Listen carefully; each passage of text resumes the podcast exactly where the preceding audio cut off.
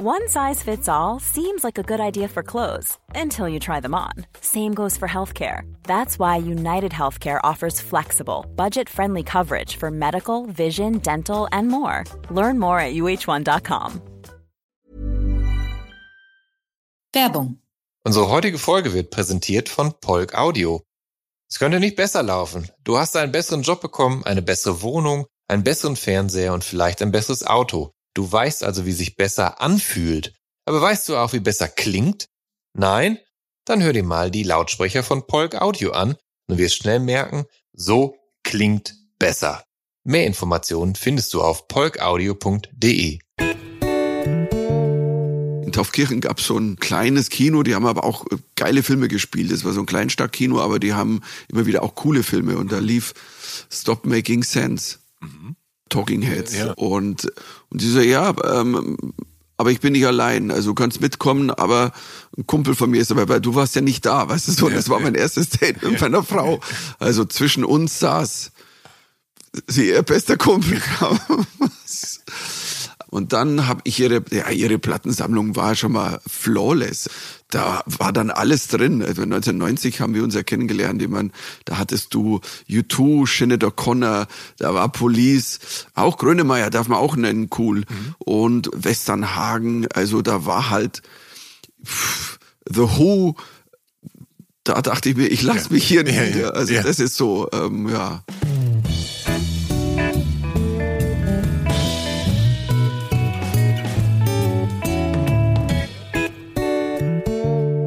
Hallo und herzlich willkommen zu der Soundtrack meines Lebens. Ich bin Jan Schwarzkamp und ich werde euch in diesem Podcast auf eine musikalische Reise mitnehmen. Eine durch das tönende und klingende Leben meiner Gäste. Mal nerdig, mal erhellend, immer persönlich. Ein Austausch über Popkultur im Allgemeinen und ein Blick aufs Leben durch die Linse der Musik im Speziellen. Viel Spaß mit der folgenden Episode. Mein Gast in dieser Episode von Der Soundtrack meines Lebens ist der Comedian Michael Mittermeier. Mittermeier ist Jahrgang 1966 im oberbayerischen Dorfen im Landkreis Erdingen zur Welt gekommen. 1990 veröffentlicht er als nun ja blödelnder Liedermacher das Album Wahnsinnlich. An der Uni München reichte 1994 dann seine Magisterarbeit zum Thema amerikanische Stand-up-Comedy ein. Und nur zwei Jahre später wird Mittermeier selbst mit seinem ersten Bühnenprogramm Sept zum Comedy-Star in Deutschland. In den folgenden zwei Jahrzehnten folgen dann im Dreijahrestakt die Programme Back to Life, Paranoid oder Paranoid, Safari, Achtung Baby, Blackout, Wild und Lucky Punch. Und mit denen geht es äh, zum Teil auch im Ausland auf Tour, von England und den USA über Südafrika bis Russland. Und zwischen all diesen äh, Programmen engagiert sich Mittermeier in sozialen Projekten, moderiert, synchronisiert, reist arbeitend um die Welt, heiratet die Sängerin und Musikerin Gudrun Alwang und wird 2008 Vater einer Tochter. Und darüber und wie es ist, Vater zu sein, veröffentlicht er Anfang 2010 das Buch Achtung Baby. Er hat von der goldenen Schallplatte bis zum Dreifach-Platin allerhand Auszeichnungen eingeheimst, darunter mehrfach den Deutschen Comedy-Preis, die 1 Live Krone und erst 2021 den Deutschen Kleinkunstpreis. Und jetzt erscheint sein neues Buch nur noch eine Folge. Und in dem knöpft er sich sein liebstes Opfer wie auch eigentlich sein heiligstes Nostalgieobjekt vor, nämlich das Fernsehen. Und ja, es ist äh, vollkommen beabsichtigt, dass er mit dem Buch zurück zu seinen Wurzeln geht, nämlich zu seinem Durchbruchsprogramm Sept. Ich freue mich sehr, dass er die Zeit gefunden hat, mich hier für der Soundtrack meines Lebens zu besuchen. Hallo Michael, schön, dass Hallo. du da bist. Servus. Ähm, ich hoffe, ich habe das so alles äh, halbwegs korrekt wiedergegeben. Deine, äh, deine Programmtitel, die kann man ja auch zum großen Teil auch alle Englisch aussprechen. Ne? Äh, es ist tatsächlich bewusst. Ja. Also äh, wir sagen ja alle Zept, ich sage ja auch Zept. Eigentlich heißt es Sept ja. auf Englisch, aber es war eine Wortkreation von mir und und irgendwie dachte ich, die anderen Titel am Back to Life, ich will alle Titel so haben, dass man sie Deutsch und Englisch aussprechen kann. Und ähm, gut, Lucky Punch ist natürlich, aber es kennt jeder, was es ist. Ja. Also und ähm, weiß nicht, ich fand das immer irgendwie cool, weil so deutsche Titel waren so Lach, sonst passiert was. Also keine Ahnung. Also ja, deutsche Comedy waren ja oft dann so sehr, äh, ich sag mal, lustige Titel und das wollte ich nie haben, sondern die Leute hören ein, im Grunde genommen ein Wort und unter das Wort, also das soll einen Geschmack geben. Ja. Und da ist dann darunter viel passiert. Ich habe ja gerade gesagt, hallo Michael, schön, dass du da bist, aber ähm, nennt dich überhaupt jemand Michael oder nennen dich alle eigentlich Michel? Ähm, ich sag, Michel nennen mich, glaube ich, viele, aber es ist eher in Bayern. Ja. Also das ja. ist hier zum Beispiel in Berlin oder oder in Hamburg sagt keiner Michel, sagen sie Michael. Ja, ja. Ähm, mir ist es wurscht. Also wie gesagt, es ist so, solange meine Frau sagt meistens Michi. Ähm, ja. ja. Mhm. Sag mal, Dorfen, wo du geboren bist, das ist ja mit 15.000 Einwohnern ein eher überschaubares Plätzchen Erde. Bist du dort dann auch aufgewachsen oder eben nur zur Welt gekommen? Ich bin auch aufgewachsen. Ja. Also und 15.000 ist ja schon mal gut gerechnet. Also es waren mal, ich glaube, als ich damals äh, noch in meiner Jugend, da waren es glaube ich 7.000 in der Stadt und mhm. draußen die Gemeinden haben ja. sie dann noch zusammengesammelt auf zwölf und voll Land eigentlich, muss man sagen. Kleinstadt, aber irgendwie Dorf im Wort steckt schon. Und da war ich ja, bis ich dann studiert habe, auch noch die ersten zwei Jahre und dann bin ich nach München gezogen. Ähm, was lief denn damals zu Hause im, äh, im, im, im Hause Mittermeier für Musik? Also du hast ja auch einen älteren Bruder namens Alfred, der ist ja auch ebenfalls Kabarettist dann geworden. Und äh, dein Vater Josef, der war vom Beruf Auktionator. Also ja, ein, zu der ein, Zeit ein, noch nicht. Das ist erst viel ja. später geworden. Das ist also, später geworden. Ja. ja. Und er war Vertreter für was soll man sagen, Kälbermilchpulver, so. Also, ja. ähm, und und ähm, ja, alles sehr Landland. Also, was lief bei uns für Musik? Ähm, ich bin natürlich noch äh, schon auch mit der Hitparade aufgewachsen. Klar, die Sendung Disco, die später kam. Mhm. Ähm, und natürlich war Schlager, war da. Also deswegen habe ich bis heute, ich habe keinen keinen bösen Groll über Schlager, weil das war ja noch, weißt du, die Gro Howard Carpendale und so. Ja. Es gab ja ein paar Lieder, die fand man auch cool. Ja. Und ähm, Bonnie M kann ich mich noch erinnern. So, so Lieder wie Ma Baker, das, das fand ich dann, das mochte ich. Und ähm, bin sehr früh auf die Beatles gekommen. Ich weiß nicht mal warum. Also, also li liefen die denn zu Hause? Also ich meine, die Beatles ist halt so ein, das ist schon so eine, so ein wiederkehrendes Ding tatsächlich in diesem Podcast, dass ungefähr jeder Mensch als eine der ersten Bands irgendwie die Beatles hört tatsächlich, weil sie so stark verbreitet sind und so eine große Wirkung immer noch haben. Ähm, das heißt, keine Ahnung, lief's vielleicht zu Hause? Hat, hat, hat der Papa die die rote oder blaue Compilation äh, zu Hause gehabt oder so, wo so die, die Hits drauf waren oder? Nee, die liefen nicht. Ähm, wahrscheinlich war der Übergang, also bei meinem Vater, der hat Rock'n'Roll gehört, also so, aber zwar Bill Haley, ah, Comets, sowas. Okay.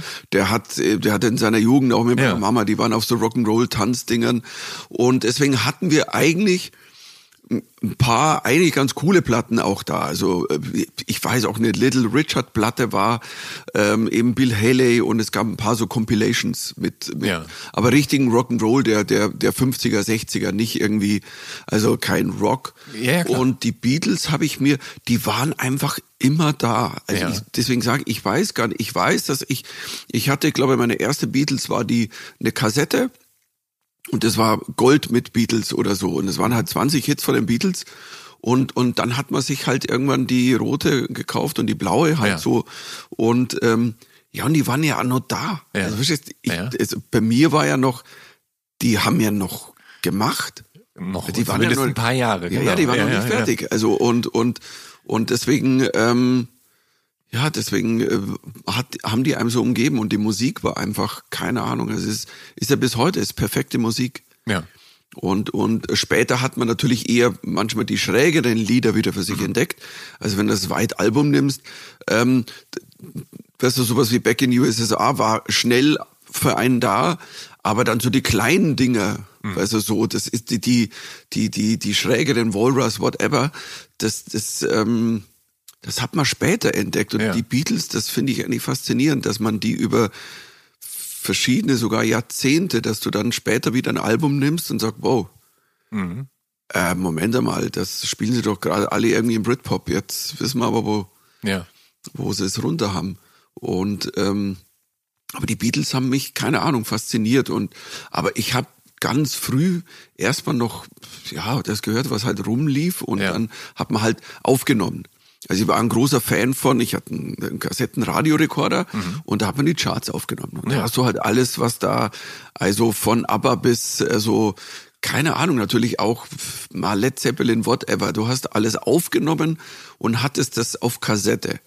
Warst du denn professionell genug und hattest so ein Überspielkabel, das du dann in den Fernseher stecken konntest? Oder hast du tatsächlich den Kassettenrekorder neben den Fernseher gestellt und natürlich durfte dann keiner ins Zimmer kommen und irgendwas sagen?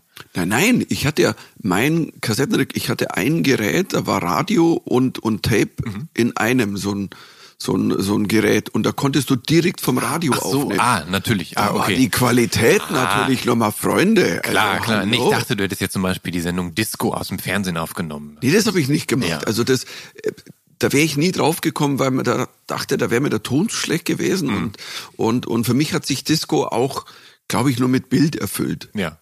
Also manche Lieder ja. ja. Also ja. da man sagt so, gut, dass man die sieht, die sehen wenigstens abgefahren aus, aber Nein, aber es hat gereicht. Es gab ja viele Musiksendungen, Pop nach acht und so. Und da ja. hast du halt, da habe ich halt aufgenommen, aufgenommen, aufgenommen. Und ähm, Platten angefangen zu kaufen habe ich dann erst so, als ich so zehn war. Mhm. Habe ich, also meine, also meine erste bewusste Platte, also wo ich sag, also als eine Platte, Platte, nicht jetzt Bonne M, da hatte man so ein Best of mhm. Bonne M, hat man sich zugelegt. Aber meine erste Platte und das ist, war ganz früh, als sie rauskam, 77 kam die, ne? Meatloaf, äh, Bad Out of Hell. Mhm. Und ähm, warum auch immer, wahrscheinlich, ich habe dieses Cover, ja. glaube ich, so, ich fand das so ja. geil und und dann habe ich da reingehört in den Platten, es gab so einen Plattenladen, äh, die hieß bla bla Plattenkiste, also ähm, der war später auch mal mein Klavierlehrer. Ähm, Du, du sprintest ganz schön nach vorne. Du hast schon so viel, so viel, äh, so viel abgegrast. Aber möchte ich eigentlich gerne noch mal ganz kurz zu deinem Papa zurückkommen, der oh ja. Rock'n'Roll getanzt hat und Rock'n'Roll gehört hat, was ja an sich schon mal ganz cool ist, weil ich als Klischee-Mitteldeutscher jetzt denken würde, ah, da unten in Bayern, da hören die doch alle hier krachlederne Volksmusik und so. Dass dein Papa aber Rock'n'Roller war, ist ja eigentlich eine ganz coole Angelegenheit, oder nicht?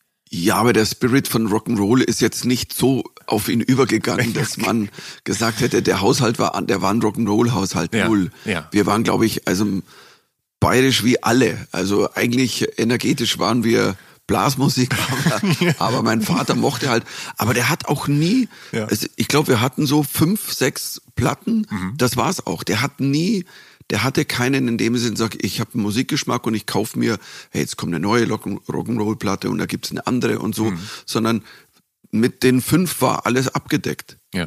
Also da war, gab's keinen ähm, und und ähm, ja, wir waren jetzt wahrlich kein Rock'n'Roll-Haushalt, aber zumindestens war es ein bisschen cooler wie, keine Ahnung, die Zwiebeln vom vom Hintertal, ich habe keine Ahnung, also was, was man sonst ja, ja. da gekauft hat. Also, oder hätte, ich weiß, meine Mutter hatte eine, wir hatten eine Single, also eine 45er, ähm, warum ich mich dran erinnere, für Gabi tue ich alles. Ich weiß nicht mehr, vor wem das Lied war. Für Gabi, für Gabi tue ich alles.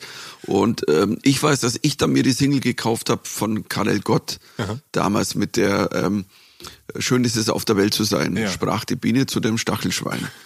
ähm, war doch Karel Gott mit so einem kleinen blonden Mädchen. Genau, ja, ja, das stimmt. Und ähm, wahrscheinlich war das mein erster Plattenkauf. Ja. Ähm, dein Bruder ist, ich glaube, drei Jahre älter als du, ne? Oder? Ja, knapp zwei. Oder, ja. Hatte der Einfluss auf dich? Also es ist ja oft hilfreich, wenn man ältere Geschwister hat, weil man durch die und vielleicht durch deren Freundeskreis so, so ein bisschen selber immer so manchmal so Sachen zugespielt bekommt. War der da hilfreich oder hat der eigentlich gar, keinen, gar keine Bedeutung in deiner musikalischen Sozialisation? Nee, der war schon hilfreich. Ich glaube, wir haben uns gegenseitig, weil es war immer so, wenn einer äh, die Platte von jemandem gekauft hat, dann ja. hat der andere nicht kaufen können, weil die war ja, ja da. Ja, ja. Und, und, und es war eher so ein Fight wer kauft als erster die neue Platte von, keine Ahnung, U2 oder von whatever. Und ähm, Ich habe ich hab profitiert mal von einer Phase, die er hatte. Da hatte er, er hatte einen Kumpel, der hat sehr früh so ähm, ja, Wave-Sachen gehört oder mhm. auch Talking Heads, solche Geschichten. Ja. Und ich bin da relativ früh mit eingestiegen, auch dann schon vor 80, also als ich 13 war, 14. Ja. Also Talking Heads gibt's ja lange schon.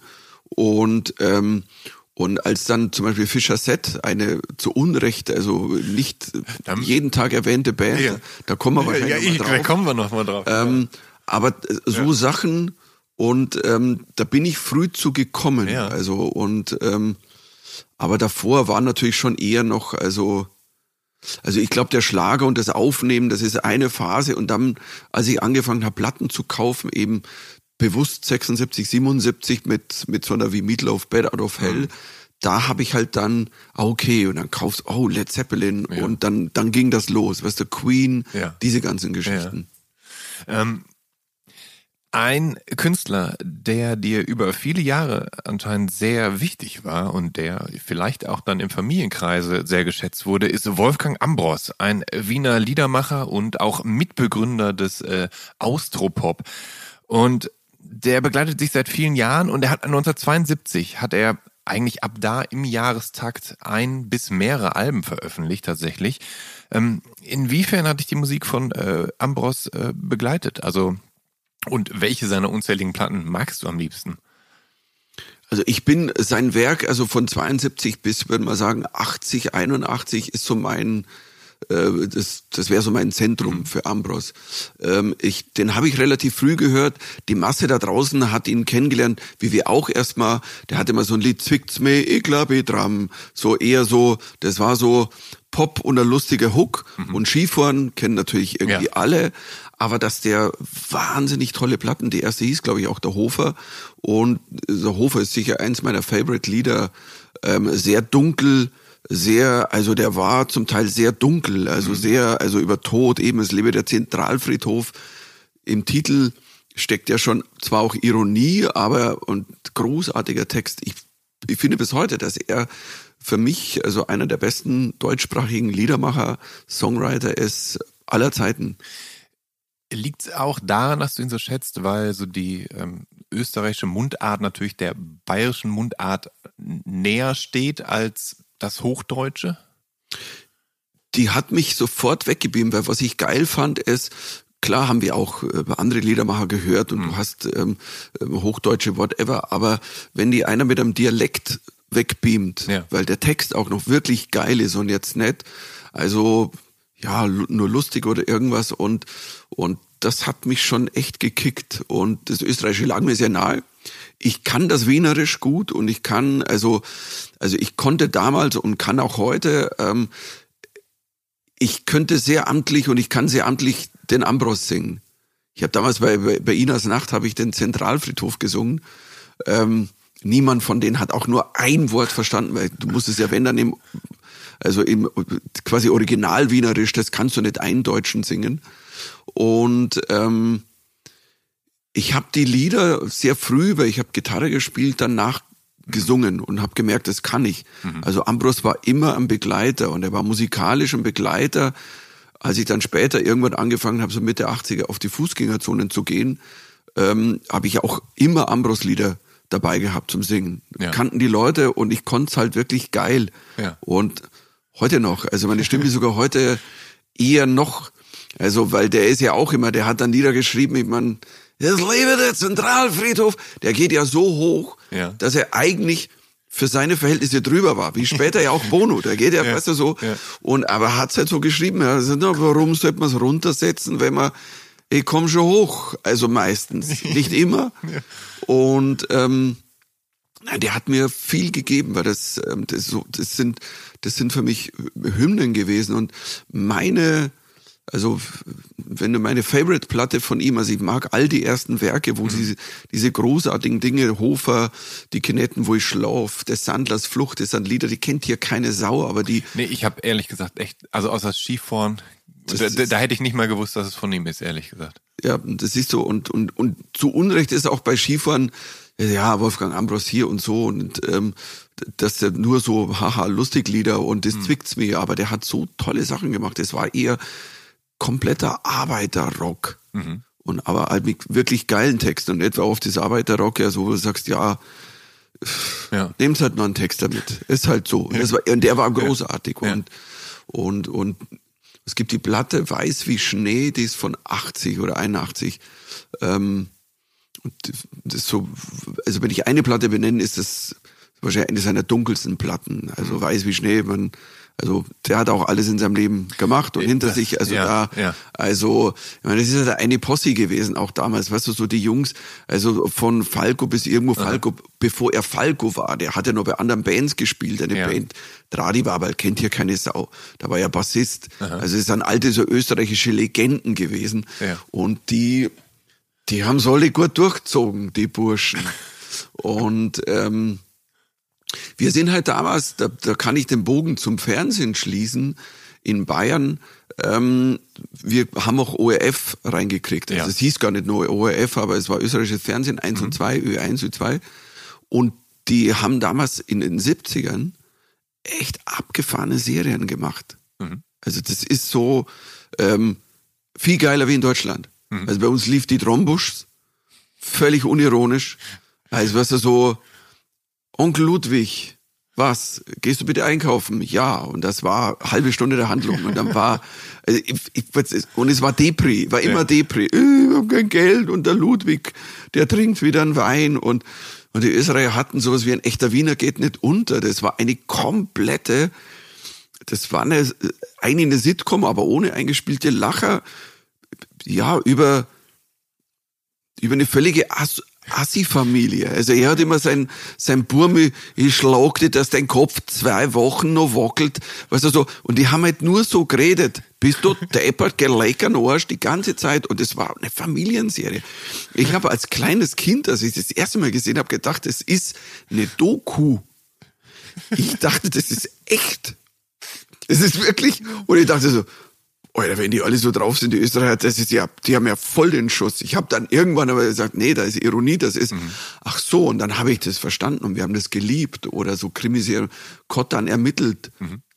Gab's in den 70ern noch als Filme, bevor eine Serie in den 80ern kam. Und das war alles totaler Gaga-Humor. Ja. Ganz, und, und das fand ich damals so geil. Also die, die, die, die Ösi-Kultur, hat da echt einen Meter Aha. vorgelegt. Da waren wir immer so ein bisschen hinten, hatte ich das Gefühl zu der Zeit. Um äh, zum TV oder den, den Filmen aufzuschließen, ähm, du hast mir vorab verraten, dass es da einen Song gibt, ähm, der einem auch dann als Vinyl-Single ständig in irgendwelchen Ramschkisten auf dem Trödel äh, begegnet und zwar irgendwo zwischen James Last und ABBA dann. Und zwar Ennio Morricones Spiel mir das Lied vom Tod. Und der Song und der Soundtrack erscheinen 1969 und eigentlich bist du zu dem Zeitpunkt ja noch viel zu jung für diesen Film, der ja nun mal auch ein sehr brutaler Western ist. Ähm, wie ist denn der Song in dein wahrscheinlich noch relativ junges Leben getreten? Kassette hatte ich als den Soundtrack hatte ich als Kassette und ich ähm, ich habe den Film früh gesehen, weil man war, weißt du, wir hatten so ein, Kino, also nenn es Landkino ja. und da lief halt sowas wie Spielen wir das Lied vom Tod lief entweder an Ostern oder an Weihnachten oder am Pfingsten oder halt an allen dreien.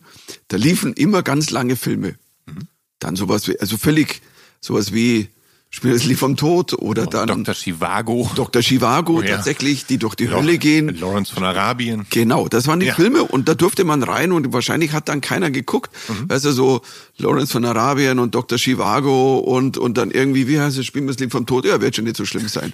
dann, scha dann schaust du das halt und ich, ich muss sagen, die Musik hat mich so geflasht von Ennio Morricone. Und ich kann mich erinnern, deswegen habe ich das Lied auch genannt, ich habe diese, dieses Lied daheim manchmal wirklich zwei Stunden lang immer hintereinander gehört. Wir wieder zurückgespielt, man muss ja zurückspulen. Mhm.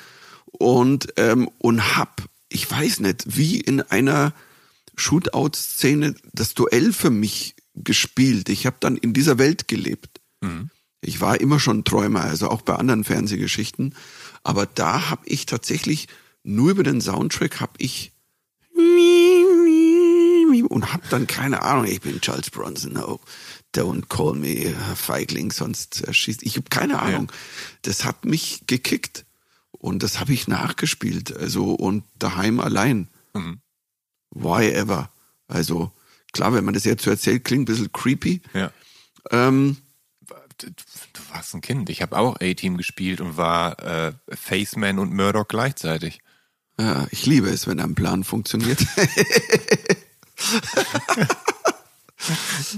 ähm, du bist exzessiver TV-Zuschauer, TV-Fan, auch TV-Junkie, ja. TV-Junkie, genau, genau. Das stimmt, hast er selber so gesagt. Ich habe den Begriff kreiert und ja. der ist auch gut so. ähm, und äh, du hast in deinem neuen äh, in, du hast in deinem Programm Sept deutlich gemacht und in deinem neuen Buch dann nur noch eine Folge, unterstreichst du das erneut. Und da, war das TV-Gerät für deine musikalische Sozialisation auch zuständig? Du hast vorhin schon Disco erwähnt, ähm, dann eben halt hier der Soundtrack zum Western, aber in, in anderer Hinsicht auch noch. Also hast du Musikprogramme im Fernsehen gesehen? Ah, also was ganz groß war, waren damals die Rockpalast-Geschichten. Mhm. Und, und ähm, ganz früh, was ist so, was Police, also was so, wenn, bevor die dann aber wirklich so überall berühmt waren, waren die dann schon manchmal im Rockpalast. Mhm. Gibt auch ein Meatloaf-Konzert. Ich kann mich erinnern, ich habe das gesehen. Das muss 78 gewesen sein, Rockpalast. Ja. Kann man googeln wahrscheinlich. Und das war halt die Out of Hell Phase und ähm, das fand ich großartig. Da waren ja irgendwie gefühlt alle drin. Also ich denke wohl auch Led Zeppelin und wie sie alle, wie sie alle hießen. Rockpalast hat man regelmäßig geguckt und und ähm, es gab ja viele Sachen dann in meiner Jugend später auch im Fernsehen, weil sie so live aus dem Alabama, wo auch immer eine Liveband dann gespielt hat. Und, und Disco war schon groß, weil bei Disco waren ja auch wirklich also in meiner Wahrnehmung, ich glaube, Led Zeppelin war mal bei Disco. Also es war ja nicht immer nur Disco-Musik, sondern waren ja. ja, auch einfach co coole Rockbands dann, die halt ja. da gespielt haben. Und ähm, das hat schon gekickt. Also, dass man die da gesehen hat. Und, und dann kam halt, kam, einige später kam halt dann MTV und ich bin halt diese First MTV-Generation. Mhm. Das, das hat uns schon weggebeamt, dass du da saßen wir zwei Stunden vorm Fernsehen und haben Musikvideos geguckt, ja. die ja damals, also mal sagen wir mal, noch nicht so tolle gemacht waren wie heute. Aber trotzdem war das, also, also Bild und Musik war schon. Es war halt neu und frisch und entsprach ja schon auch dem Zeitgeist der 80er damals. Ne? Also es war halt Definitiv. damals was Besonderes. Ähm, ich würde noch mal ganz gern etwas zurückgreifen, denn du hast ja äh, mit acht angefangen Klavier zu lernen und mit zehn dann äh, Gitarre. Und ähm, die Blockflöte würdest du gern verdrängen, aber ich lass dich nicht. Äh, hat dich wer zu diesen Instrumenten gezwungen oder hast du das alles so nach und nach auf eigenen Wunsch angefangen? Nee, da wurde ich gezwungen. Ja. ja. Ich, ich, also Michel hier ja, Sag, also kannst nicht den ganzen Tag nur Fernsehen gucken. Das erste war die Block, Blockflöte, ja. das Hate-Instrument. Ja. Also ich habe immer gesagt, boah, mein, mein, wenn ich mal Kinder habe, ich werde und und ich muss wirklich, das ist zugeben, also meine meine kleine hat, also es war in der ersten Klasse, kam sie irgendwann, kam sie heim und sagte, ich würde gern Blockflöte spielen. Wir so, what? Nein, du spielst auf keinen Fall Blockflöte. Doch, ich will aber Blockflöte. Das kannst du nicht machen. Ich habe es gehasst, ist mir egal. Ich würde gern Blockflöte spielen. Und dann hat sie wirklich jahrelang, weil sie wollte, Blockflöte gespielt. Aha. Meine Frau und ich, wir meine, was haben wir falsch gemacht in der Erziehung? Und nee, ich musste das, Blockflöte habe ich gehasst. Dann musste ich Klavier spielen, das fand ich dann schon schöner, musste aber zeitgleich Blockflöte weiterspielen. Mhm. Was völlig Blödsinn war, weil ja. mittlerweile war es dann so eine Altflöte, so eine ja. ganz lange, damit die Finger auch richtig brechen beim, beim Greifen. Und, ähm, und dann kam mein Bruder auf die glorreiche Idee, er wird gern Gitarre spielen. Und dann haben sich meine Eltern gesagt, ja, wenn der Gitarre spielt, dann muss der Michel auch Gitarre spielen und aber Klavier. Wir mussten beides. Also das ja. war immer Zwang. Aha. Und ähm, ich fand das, finde das heute noch nicht gut. Mhm. Klar, mein Vater sagt heute, ey, du kannst heute Gitarre spielen. Und ich sag, wenn du mich nicht auf zwei gezwungen hättest und immer nur unter Zwang, würde ich vielleicht ein Instrument ja richtig geil spielen. Also ähm, ich habe jetzt, also bin vor vor kurzem, ich bin an Weihnachten nochmal irgendwie eingestiegen in, in Gitarrentutorials, weil ich habe ja klassische Gitarre gelernt, also ja. richtig, also so Aha. spanische, ja. bla bla bla. Also ich kann eigentlich alles spielen. Also so frink und brrlippedump. Ja. Hab's halt lang nicht mehr gemacht. Ich bin aber nie ich habe nie den, den Schritt hingekriegt zum Improvisieren Aha. Oder dazustehen, ich jamme einfach mit den anderen mit, sondern ich kann alles spielen, aber ich muss es einüben vorher. Ja. Und ich kann nicht einfach mit jammen. Und das ist so ein Blindspot in ah. meiner Historie, tatsächlich, ja. musikalisch. Und dann bin ich jetzt, vor kurzem, als ich dann die, meine Quarantäne-Corona-Woche hatte, dann sag so, jetzt, jetzt fängst du mal mit Pentatoniken an, weil es muss immer ein bisschen hier und so. Und ich weiß, das ist so der, der Urstein für die Impros und bla. Und dann saß ich da und habe irgendwie drei Stunden am Tag die fünf fucking Lagen der Pentatonik und, und dann bin ich, und das war sehr lustig, weil ich habe dann, weil dann habe ich, ich habe mir, ich habe einen neuen Amp mir besorgt, weil ich habe halt noch so, weißt du, so diese 30 Kilo schweren, irgend so einen alten, ja. ein Fender und ein Johnson, aber das sind so Dinge, wo ich sage, wenn ich den einmal im Zimmer rumschiebe, dann habe ich einen Bandscheibenvorfall. und ich wollte irgendwas Kleines wieder haben ja. und dann dachte ich, ja, und ich will aber was haben, ich will Sounds haben, weil damals vor vielen Jahren hatte ich so ein, so ein Soundgerät, den Pot, den alle hatten mhm. beim Gitarre spielen und und, ähm, und jetzt mittlerweile kriegst du halt so einen kleinen Amp, also so tatsächlich so ein Fender Amp und der hat, also ich meine, das ist 50, also ähm, 50er ähm, Amp und der ist ja what the hell, wirklich. Also den kann ich, also wenn ich zur Hälfte aufdrehe, dann sind die Nachbarn also auf der Straße und ähm, soundtechnisch hat sich geändert und der hat halt auch diese ganzen Sounds drin. Das ist super. Und jetzt fange ich an und dann habe ich mir, ich war ja allein so und meine, meine Frauen waren im Skiurlaub, weil eigentlich habe ich in, am Morgen des Skiurlaubs getestet und also ja. jeden Tag, weil ich ja. die Woche davor unterwegs war und dann musste ich daheim bleiben und die mussten sich ja eh trennen. Und ich gesagt, fahrt ihr Ski? Mhm. Und dann haben wir immer gefacetimed dann habe ich gesagt, so, ah, Braun, ich habe jetzt heute also bei Erfinder.com habe ich runtergeladen und jetzt, äh, die haben auch so Tutorials und Ding. Und meine Tochter saß da und guckte so und ich dachte, was ist jetzt? Und dann sagt sie, sag mal, Mama, der Papa ist auf Tinder.com? Und ich so, nein, Fender.com, weißt du, so, Fender ganz anders wie Tinder.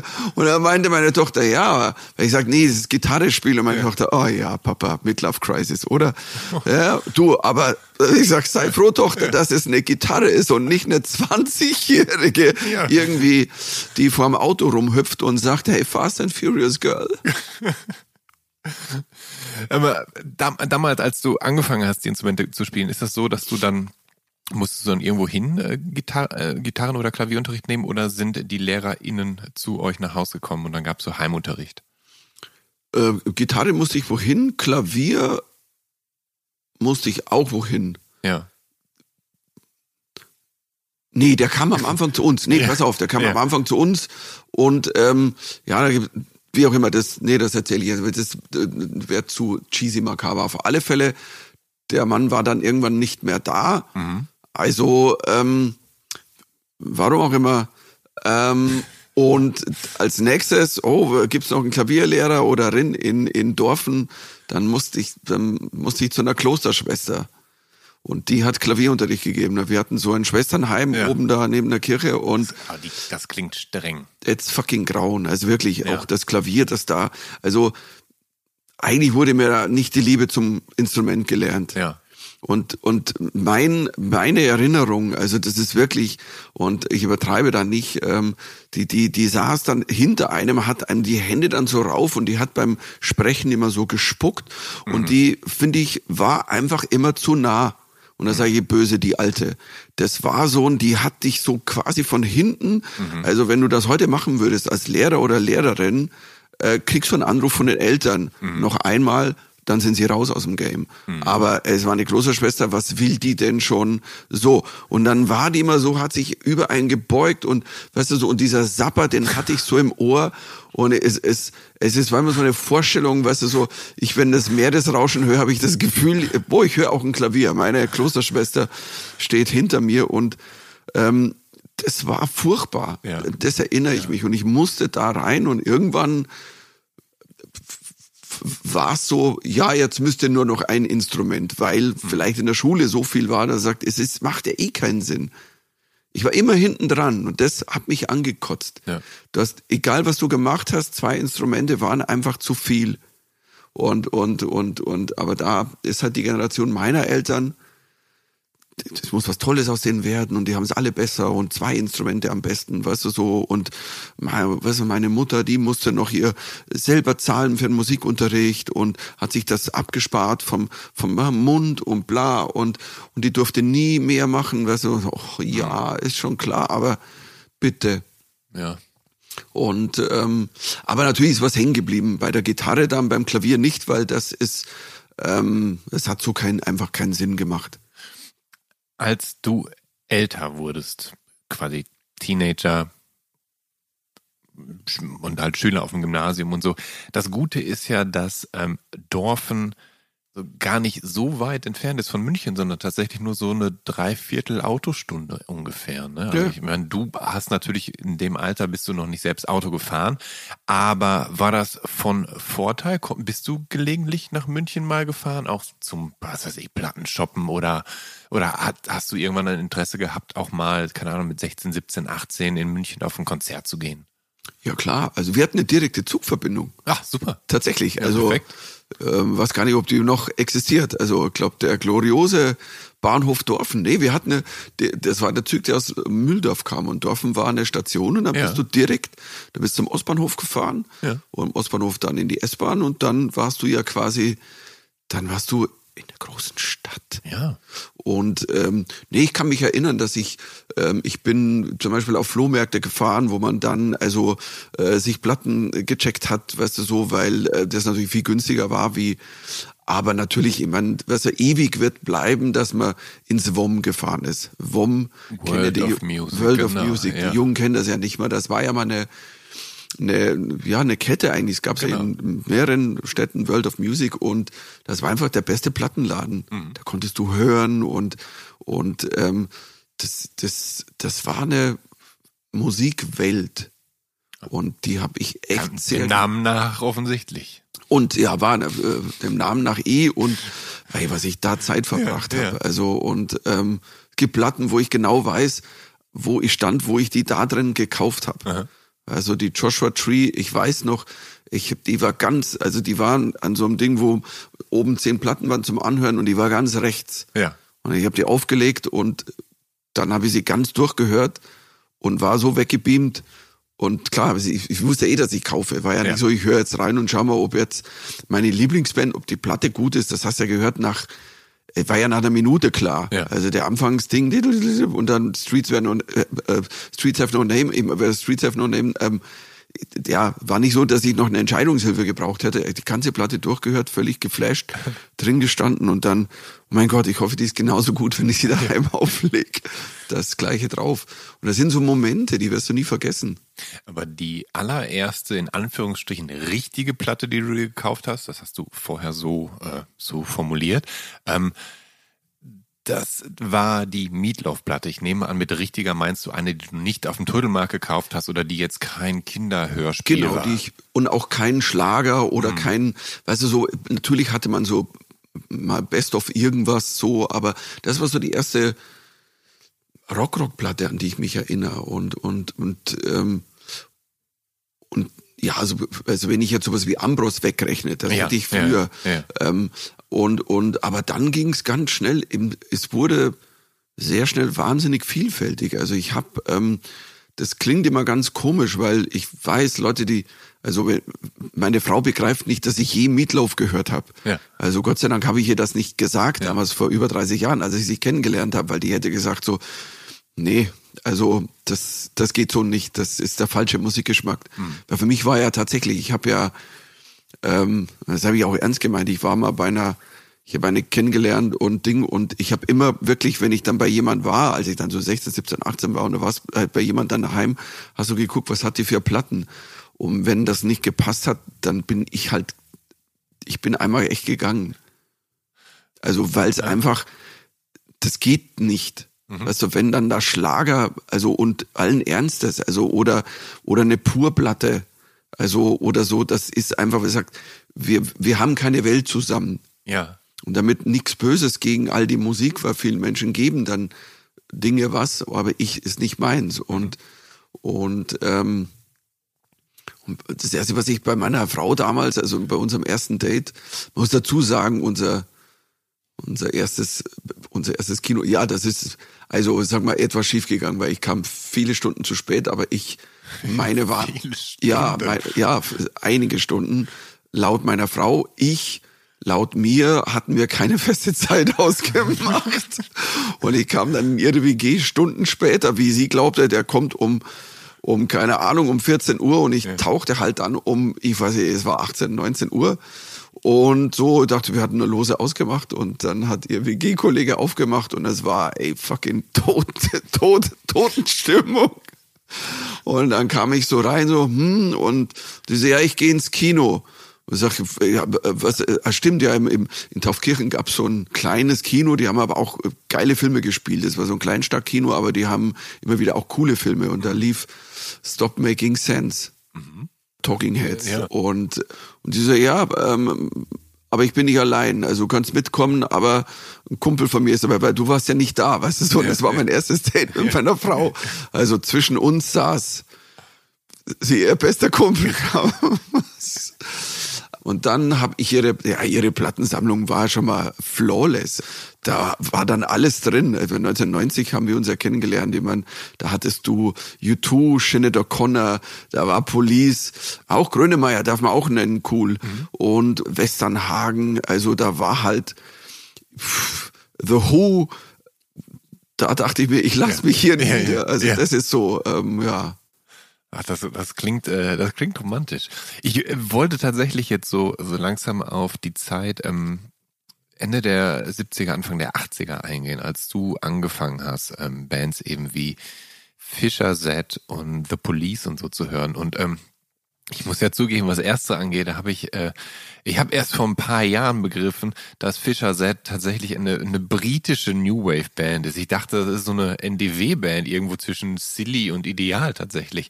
Sind sie gar nicht, sondern wer sind Fischer Set und woher kennst du die so? Fischer Set ist eine geniale Band gewesen, die jetzt wieder touren. Mhm. Es gibt ein, ein 40 Jahre Anniversary von der, von der Red Skies Over Paradise Platte. Mhm. Auf der Tour war ich 1981. Also äh, merke ich, war 15, da wurde ich mitgenommen von, mein Bruder war da, also der war ja älter und der hatte eben einen Kumpel, der diese Waves-Sachen gehört hat. Und er kam irgendwann mit Fischer Set und das war schon, die erste Platte war 79, Word Salad.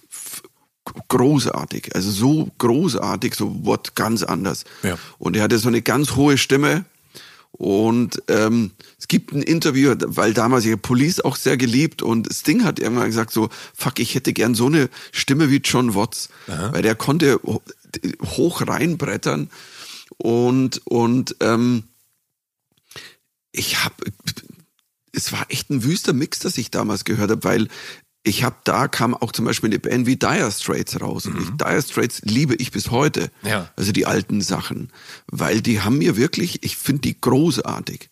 Live war das halt auch eine unfassbare Band, aber natürlich hat Dire Straits so nichts mit Fischer Set zu tun. Das mhm. war Wave, Reggae, punkig, rockig und eigentlich waren die ihrer Zeit fast und ein bisschen Elektronik, die erste sogar, also irgendwie mehr Keyboard und Synthi-lastig. Und, und, und die, die, die zweite war dann eben ein schwerer Heavy Guitar Reggae drin. Und die dritte, die Red Skies Over Paradise, ein Meisterwerk. Also, ähm, will ich mal sagen, wenn ich so eine Top 10, 10 beste Platten all times, ist die Red Skies Over Paradise dabei. Ähm, ähm, mit Remaining Light von den Talking Heads. Ja. Die beiden, die würde ich jetzt einfach mal setzen und dann muss ich mich nach unten durchkramen. und ähm, das war so eine, die waren ihrer Zeit irgendwie, ich glaube, die haben sogar viele beeinflusst, viele ja. inspiriert, aber nach der dritten Platte war irgendwie, die haben sich dann getrennt und und dann gab's schon Wotz alleine und und ich habe den sogar dann mal kennengelernt, Jahre später. tatsächlich. Ja, tatsächlich. Und weil ich den wirklich, also als, ich verehre den sehr, weil das sind die ersten drei Platten. Wer drei solche Platten macht, das mhm. reicht. That's fucking it. Police hat auch nur drei gute Platten gemacht. Mhm. Und das reicht ja. für Ewigkeit. Und, und ähm, da war ich, das ist abgefahren, da war ich, das muss boah, 97, 98 gewesen sein, in der Zept-Phase, wo halt alles gaga wurde. Mhm. Und, ähm, und ich hatte irgendwie, warum auch immer, mit den, mit, bin mit den Fantas in Kontakt gekommen. Ja. Ich glaube, wir waren irgendwo in der Sendung und dann hatte mich der Bär eingeladen, der Manager, Ego ja. Stuttgart und, und, und äh, so und dann, und dann saß ich beim Bär da, ich denke 98, ja, 98, 99, so um den Dreh rum. Und, und dann sitze ich da und als erstes irgendwie ja, spiel mal, hey, pass auf, ich habe eine Band, irgendwie geil, was ganz Neues und hier spielen wir vor und The Roof is on Fire und so, ja, Bloodhound Gang, so, ja, Bloodhound Gang habe ich vor ein paar Jahren in New York gesehen, das habe ich, das hab ich tatsächlich, die habe ich gesehen, als ja. ich null waren, ja. null, war ja. meine Hip-Hop-Band, mal zu meiner Musikhistorie und dann habe ich mit einem von der, der auch mit den, da produziert hat, ähm, der Jochen Schmals, glaube ich, hieß Jochen, ja, und dann haben wir gesagt, okay, wir spinnen ein bisschen rum, vielleicht machen wir mal einen Song und bla bla bla. Und wir sitzen da, weißt du, vielleicht gibt's mal einen TV-Junkie-Song, whatever. Einfach spinnen. Mhm. Es war damals ja so, die Musiker, Comedians, wir haben uns verbunden, whatever gemacht, nicht. Und dann geht die Tür auf und Bär kommt rein und John Watts. Und ich guck so und denk mir, boah, den habe ich aber. Hm? Ja. Und er meinte, wer so, äh, äh, guys, uh, this is John Watts, ähm, die ist here around und äh, der, der, wir, ich habe einen Termin, ich kann ihn jetzt irgendwie alleine hocken lassen, darf er denn bei euch irgendwie ein bisschen mitmachen oder, oder eher Spaß haben? Das ist so, äh, what? Also, of course, das ist John Watts, weil ich war ein Monster-Fan, yeah, weißt yeah. du so. Und, und, und dann saß er da und, und dann haben wir tatsächlicherweise, es gibt, boah, ich erinnere mich jetzt daran, wir haben, es gibt, wir haben dann versucht, einen Track zu machen, ja. einen Song, der TV Junkie hieß. Und es gab dann, ich kann mich erinnern, er hat dann die Gitarre ausgepackt und dann hat er so ein, so ein, so ein Heavy Riff gespielt, wie bei Cruise Missile, also einer der größten Hits auf der Red mhm. Skies. Und, und, und I'm a TV Junkie. Und es gibt auf einer Minidisc es, es gibt einen Track, fuck, ich muss wirklich, ich muss meinen Schrank. Es gibt wirklich einen, wir haben halt dann am Schluss, nach ein paar Stunden hatten wir halt so, kommt das ist ein Track und dann, ja. ich habe ein bisschen hinkrakeelt und, aber ich habe nie dann weitergemacht. Ich, keine Ahnung, ich ähm, war damals ja irgendwie auch Lustarbeiter und mhm. habe irgendwie, ich, ich war ja irgendwie ADHS auf Fernsehen und ähm, dann ging es mit Tour weiter. Aber ich, ich würde gern mit Baby Steps zu einer anderen äh, großen Begegnung von dir ähm, aufschließen. Und du bist, das hast du jetzt schon mehrfach ähm, so ein bisschen einfließen lassen, du bist sehr großer U2-Fan. Ähm, es gibt Menschen, die lieben die Band entweder abgöttisch und der Rest hasst sie, glaube ich, leidenschaftlich. Also so, so, so, so, so ein bisschen. Ich weiß, ja. Ich weiß. Und ähm, du bist auf jeden Fall auf der Seite der Fans und das, das soll mir recht sein, das ist äh, vollkommen in Ordnung. Denn ähm, es gibt bei dir, ja tatsächlich, es gibt ja wirklich einiges bei dir über YouTube zu berichten. Und ähm, wie hast du von der Band, also wie hast du die Band überhaupt kennengelernt? War das bei dieser WOM-Sache, wo du die Platte dir vom Regal genommen hast und dann da im Laden die Platte angehört hast und dachtest, oh, die ist aber super? Oder kannst du die Band da schon? Viel, viel früher schon. Ja. Ich habe die, ich habe die War gekauft und ähm, relativ kurz bevor die die Under Blood Red Sky rauskam, also mhm. diese Live-EP da mhm. mit den sechs Songs und ähm, Legendenplatte eigentlich. Ne? Und und ähm, ich meine, Sunday Bloody Sunday hat klar, das hat einen Impact gehabt. Das ja. war so, wow, ja, das ist ja Wahnsinn. Und waren ja noch, es sind ja noch so viele, also andere großartige Songs und und dann kam auch die Red Skies, äh, die die Red, die Andra Blood Red Sky, die mhm. die Live-Platte und dann war ich, das ist, ey, that's, that's my band. Ja. Das wird, das ist meine Lieblingsband ja. jetzt. Irgendwann entscheidest du ja. dich ja. Ich habe so viel verschiedenartige Sachen gehört. Ich meine, der, der Stretch zwischen Meatloaf, Dire Straits, ja. Talking Heads und, und, oder sowas wie The Clash, die auch mir wichtig waren, oder Led Zeppelin da ja. ist ja echt viel Land. Mhm. Und, und dann war's, habe ich bei U2 eingeloggt. Das war, ähm, das hat mich einfach komplett weggebeamt, abgeholt und alles. Und ähm, war dann auch ein großer Fan von dem Vorgänger der, der Joshua Tree. Also die uh, Sort of Homecoming, ähm, die, die, die mit Bad drauf, also diese, diese, diese Geschichten, das war ähm, Pride was, was für ein, was für ein Song, weißt du, da, und und ähm, ja, da war ich Fan und bin auch mal relativ. Wir waren einmal auf, die haben bei Rock am was Rock am Ring gespielt, 95 und da bin ich mit dem Kumpel in seinem VW Bulli hochgef hochgefahren und ähm, Nee, ich war einfach Fan dann. Das ist meine Band. Ich finde ähm, es schön, wenn jemand mal sich wirklich, also wenn jemand mal klar sagen kann, das ist meine Lieblingsband, weil es gibt viele Menschen, und da zähle ich mich zu, die können sich gar nicht festlegen, weil, weil sie so vieles mögen und so die eine Definitive auszumachen, ist vielen häufig zu schwer, weil es halt unterschiedliche Bands gibt für unterschiedliche Stimmungen und so weiter und so fort. Es ist schön, dass du das so sagen kannst.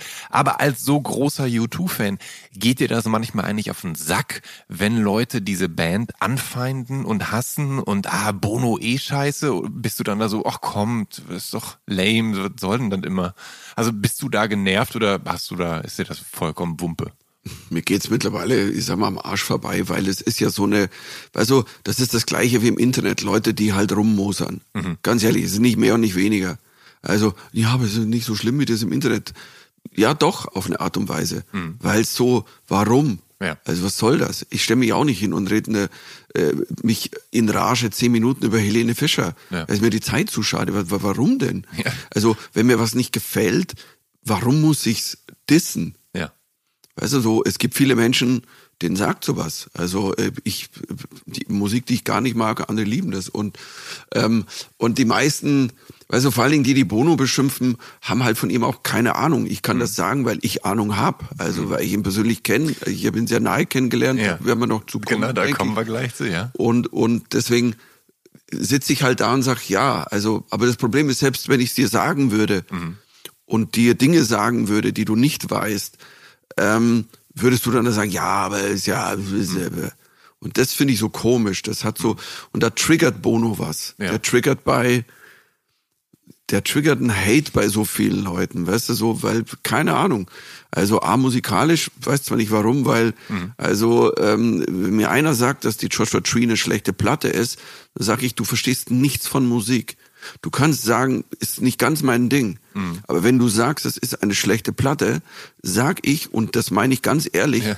red mit mir nie wieder über Musik. Shut the fuck up. Ja. Und wenn einer, ich meine auch, Achtung, Achtung Baby, ja. ähm, das war ein Meilenstein in der Pop-Rock-Geschichte. Mhm. Und ähm, also heute noch, wenn dann Bands wie Razor Light rauskamen und dann hörst du das und denkst ja. dir, ja, also ich hoffe, du hast The Edge angerufen, ja, um ihn ja. zu fragen, darf ich das denn so spielen? Ja. Weil es klingt schon ein bisschen wie auf der Platte. Da. Und nicht nur Razorlight, also es gibt unzählige. Klar, ich habe ich hab, ich hab mal einen Mix gemacht mit mit Songs, die eindeutig von YouTube beeinflusst sind, von unterschiedlichsten Bands, also von von Emo, Post-Hardcore-Bands bis hin zu Britpop-Bands, die ganz offensichtlich viel YouTube gehört haben. Also du, ich, ich, wie alle, aber keiner hat's zugegeben. Ja, ja. Also nein, wir, wir wurden nicht beeinflusst. wir sind beeinflusst von also Bumsti und Wumsti und und und ähm, ich würde ganz gern zu einem ganz besonderen Moment, auf einen ganz besonderen Moment zu sprechen kommen. Und zwar ähm, warst du bei einem U2-Konzert im in der Olympiahalle in München am 21. Juli 1987 und da stehst du in der ersten Reihe und Bono will den Song People Get Ready von den Impressions anstimmen. Und er verspielt sich zweimal auf der Gitarre und dann fragt er das Publikum, ob jemand den Song auf Gitarre spielen kann. Und der 21-jährige Michel, der wird daraufhin von der Security auf die Bühne gezogen. Und Bono zeigt äh, dir die drei Akkorde und du spielst den Song gemeinsam mit ihm. Was ist da in dir vorgegangen, wenn das alles tatsächlich der Wahrheit entspricht, was ich auf Wikipedia gefunden habe. Jetzt hust ich so wollte. Oh nein, nein, das ist, das entspricht alles voll der Wahrheit und ist ist, ist schräg, ist, ich nenne es heute Kismet, weil ja diverse andere Dinge dann auch mhm. passiert sind, später mhm. noch. Ähm, ja, ich habe den Song dann gespielt und ich konnte ja Gitarre spielen, weil ja, ja da mein Vater mich gezwungen ja. hat oder später so, siehst du, gut, dass ich dich gezwungen habe. Nein, Vater, wie auch immer. So die Diskussion. ähm, nein, auf alle Fälle, ähm, ich stand da halt und und ich habe nicht nachgedacht. Also normal, mein Problem war, also vor vielen Menschen Gitarre spielen, damit hatte ich, also ich habe mit klassischer Gitarre. Ich hatte ein paar ganz große Desaster. Mhm. Ich habe da ganz große, also Ängste und Probleme gehabt in meinem Leben tatsächlich, mhm. dass ich mich nicht dauernd, dass ich mich dauernd verspiele und bam. Mhm da habe ich nicht nachgedacht. Es war so ein Moment, der nur im Moment war, mein Bauchgefühl. Klar kann ich Gitarre spielen, habe ich gemeldet, ziemlich hoch und dann habe ich den gespielt. Ich konnte ja die Griffe, das war ja C-Dur Amol, es war FG, es waren vier Chords sogar. Ähm, und und ähm, das war ja null. Also ganz, kannst du, es ist einer von diesen effektiven Songs, wo du, wo du also ganz einfach spielst und denkst, boah, der Typ ist ja ein Genie. Und ähm, dann bin ich so rum, da habe ich gesagt, hier, nimm die Bühne. Und dann bin ich auf der Bühne so rum. Es gibt Fotos, wo ich dann so rumgehe und Gitarre spiele. Die Leute sind ausgeflippt. Einer von uns. Mhm. Und, ähm, und in dem Moment, und das wird, das wird dann immer falsch interpretiert und das mhm. steht dann immer mit ein bisschen falschen Satz dann auf Wikipedia und all seinen Kohorten. Also ähm, ich habe dann nicht mich entschieden, auf eine Bühne zu gehen. Die Entscheidung, die war vorher gefallen. Mhm. Ich habe ja schon ähm, gemacht, eben Fußgängerzonen gespielt, diese mhm. Sachen Mitte der 80er. Hatte gerade mein erstes. Du hast auf Schützenfesten hast du ja, Sachen vorbereitet. Du, ich, ja. Auf, auf, so, ja, du, wir haben auf Hochzeiten gespielt, Fasching. Ähm, aber da kam die Phase Mitte 80er, war bei mir, ich will alleine was machen alleine auf eine Bühne gehen, mhm. ähm, auch mit Gitarre, weil ich habe mehr Lieder gesungen wie geredet zu dieser Zeit tatsächlich. Mhm. Und hatte da 87 schon mein reines selbstgeschriebenes Programm vorbereitet, weil die mhm. zwei Jahre davor war immer so irgendwas zwischen Wolfgang Ambros nachsingen, noch ein Fredel Fesel Lied und dann mache ich Karl Valentin und dann mache ich drei eigene. Ja. Und das war so mein Ziel. Im Oktober spiele ich mein Programm. Und dann, als im Juli das passiert ist, oben zu stehen, das Erweckungserlebnis war, dass ich in mir, mein Bauch hat gesagt, ähm, du, die Entscheidung ist jetzt gefallen, du musst nie wieder darüber nachdenken, das machst du jetzt und es gibt nichts anderes. Mhm. Es gibt keinen Job, es gibt keinen Plan B. Ja. Also jetzt trifft die Entscheidung, ja. jetzt habe ich getroffen. Bin am nächsten Tag auch runter, habe meinen, also erst habe ich mich krank schreiben lassen, also war so, bin gehst ja zum Kleinstadtdoktor ja. und sagst, pass auf, ich habe gestern dieses Erlebnis gehabt, ich habe diesen Job, ich müsste eigentlich dann noch ein paar Wochen hingehen. Ähm, ist mir nicht möglich. Ich will da raus, ich will kündigen eh und ähm, so schreib mich mal krank, solange bis ich dann da nicht mehr hin muss. Und so Dinge, ja, das ja. geht dann mal, weißt du, so in den 80ern. und, und dann habe ich halt auch, das war klar, ich werde nie wieder was anders machen. 2001 gab es nochmal so, so, so eine krasse Nummer mit U2. Und zwar beim Konzert äh, von U2 in der Berliner Waldbühne. Da äh, konnten wegen des, Un, wegen des starken Unwetters, konnte der Soundcheck für die Vorgruppe Die Söhne Mannheims nicht stattfinden. Und dann musste deren Auftritt ausfallen. Und im Publikum bist du und du wirst dann kurzerhand als Aushilfssupport dann auf die Bühne da äh, gehievt und äh, und führst dann spontan Auszüge von deinem damalig äh, damals aktuellen Programm Back to Life auf. Ähm, und ja, halt von einem riesen Publikum. Aber äh, wie, wie war denn das plötzlich dann der offizielle U2-Support zu sein, auch so, so spontan? Also, dass du dachtest so, nee, äh, warte mal, ich kann das jetzt eigentlich nicht machen und hier das große Publikum, ah, also ich hätte mir in die Hose geschissen. Habe ich ja auch, aber ich bin halt trotzdem hoch. Also das war, ich meine, die Geschichte ist, ist ja eigentlich noch, es ist, es ist, ich hatte davor versucht, an Bono hinzukommen. Ja. Ich hatte damals, das war 2001, das Mitte meinen Friends Projekt, ja. wo ich da mit den Guano Apes, Kumba ja, genau, da, genau, mit Ray, Sascha und all den Jungs und und ähm, hatte der Plattenfirma das Foto von damals geschickt. Das war in der Bravo, Bono und ich. Und bei MTV News saß ich da ja. und habe das Foto hochgehalten. Bitte, Bono, ich hätte gern, dass du mit mir ein Lied spielst. Wir haben doch damals auch schon, du hast gesagt, ja. ähm, there will be 3000 bands in Munich, was ich alles gesagt habe. So Hat natürlich nicht geklappt, weil ich bin Michel Mittermeier aus Deutschland und das ja. war fucking Bono und YouTube, wie auch immer. Der, der, äh, Sven von Universal hatte mir hat mir die Tickets besorgt. Also ich war da mit meiner Frau, gesagt, komm, dann geht wenigstens aufs Konzert in Berlin, Waldbühne. Und okay. Und äh, wir sind dann mit dem Taxi hingefahren vom Hotel und ich saß im Taxi und wir waren schon in diesem, kurz vor dem Bereich, wo man dann äh, hinten hinfahren kann. Mhm. Und dann Handy und dann, hey, Michel, wo bist du denn? Sag ich im Taxi. Bin aber gleich da, müssten eigentlich ein paar Minuten, zehn Minuten spätestens sind wir da. Ähm, pass auf, ähm, willst du Support machen für U2?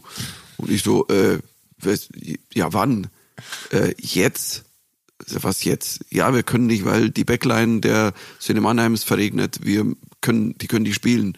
Und wir können nichts aufbauen mehr. Es ist keine Zeit, die Leute kommen schon. Wir haben versucht, einen DJ zu kriegen, haben wir nicht ja. geschafft. Ähm, du brauchst doch nur ein Mikro.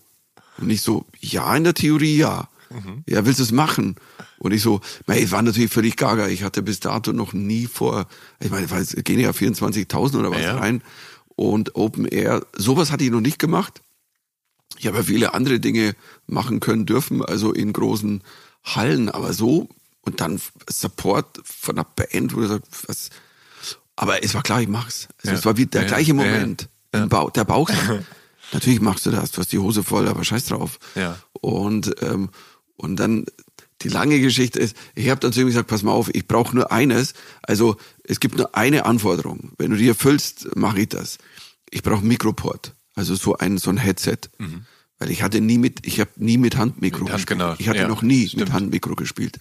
Also bis zu dem Tag noch nie. Mhm. Also wirklich noch nie, weil als ich angefangen habe, die ersten zehn Jahre, hatte ich kein Mikro, weil nirgends ein Mikro war, die Räume waren zu klein. Mhm. Als es größer wurde, habe ich dieses Mikro unter meine Kappe bei Zept ja. und deswegen habe ich nie und dann Back to Life war ein Headset. Mhm. Also hatte ich nie ein Mikro in der Hand, wie ein Stand-Upper vorher. Ja. Ja. Und ich gesagt, ich brauche ein Headset. Wenn du das hast, alles gut, gehe ich auf die Bühne. Und natürlich das Screen, weil wenn die mich nicht sehen, brauche ich nicht hochgehen. Die ja. sehen mich dann, ich muss ja, ich mache ja Gesichter. Ja. So, und dann fahren sie mich hin und ja. ich habe sofort einen Zettel raus und einen Stift und habe auf, was könnte ich machen, welche Nummer, weil du kannst ja nicht einfach nur ein Programm runterspielen, ja. sondern dann musst du gucken, wie gehst du rein, was machst du, das sind YouTube-Fans, was könnte ich und bla und so, mhm. war voll in der Welt und dann bin ich hinten zum Techniker, das ging dann ineinander über. Ja. Und so, ja, und hier, und dann drückt er mir so ein Handmikro in die Hand. Und sage ich, uh, no, no, no, sorry. Ja. Uh, they said they have a headset. I don't have a headset. Doch, doch, doch. Äh, die haben gesagt, ich, also, ich brauche ein Headset. Also, und er sagt, I don't have a headset. Doch, doch, das war die Anforderung. Also ich so, und, ah. und dann sagt er, you know what? You take this mic, I only have this one. You take it, you leave it, I don't fucking care. I have a job to do. So, ähm, und by the way, ich so, und der Screen, der ist ja dann an. Was für, was für ein Screen? Ja, der dann, der, die Leinwand.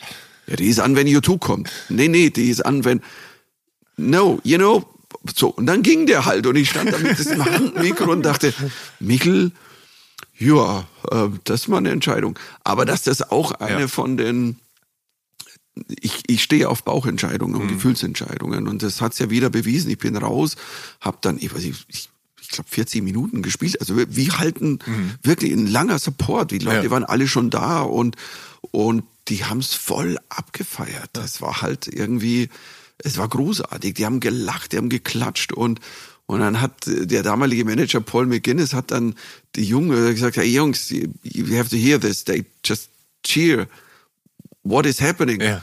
Weil der, der kam nachher zu mir. Paul McKinnis ist ja so ein ganz harter Knochen Aha. im Business gewesen. Also wer sich ein bisschen auskennt im Ganzen. Und ähm, Tough Dog. Und dann kam der zu mir, als sie mir erzählt haben, sie haben einen Comedian. Jetzt, weil wir haben keinen DJ. Mhm. Da habe ich gesagt, a Comedian?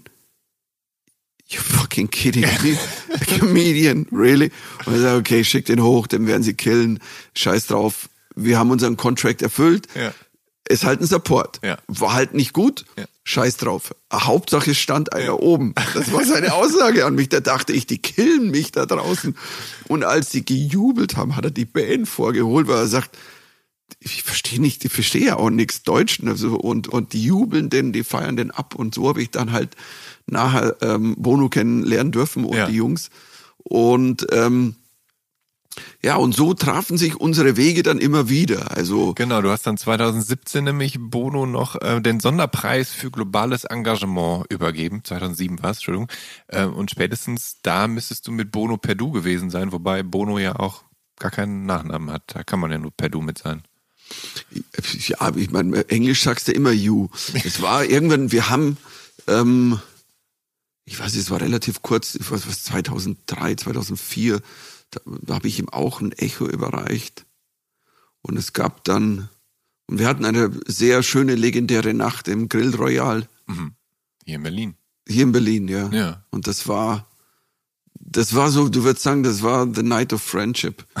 Und ähm, da, ja, Le Legende. Plus ich war gestern, ich war gestern im Grill, ich gehe immer noch gerne hin und mhm. ich sitze da und ich weiß, also ähm, ja, ich, wie gesagt, also mehr, mehr sage ich nicht. Aber es war, und wir teilen beide ja eine Leidenschaft, alten Single Malt Whisky ja. und das ist halt, und das spielen wir uns immer gegenseitig zu. Mhm. Also dass dann irgendwie, ich weiß nicht, wir haben dann, als sie in, als wir in München gespielt haben, kam ich halt mit einer mit einer 30er Jahre Flasche Lafroig an. Ich meine, da gibt's jetzt Leute da draußen, die wissen, was das heißt. Ähm, und die, ja, haben wir dann halt auch.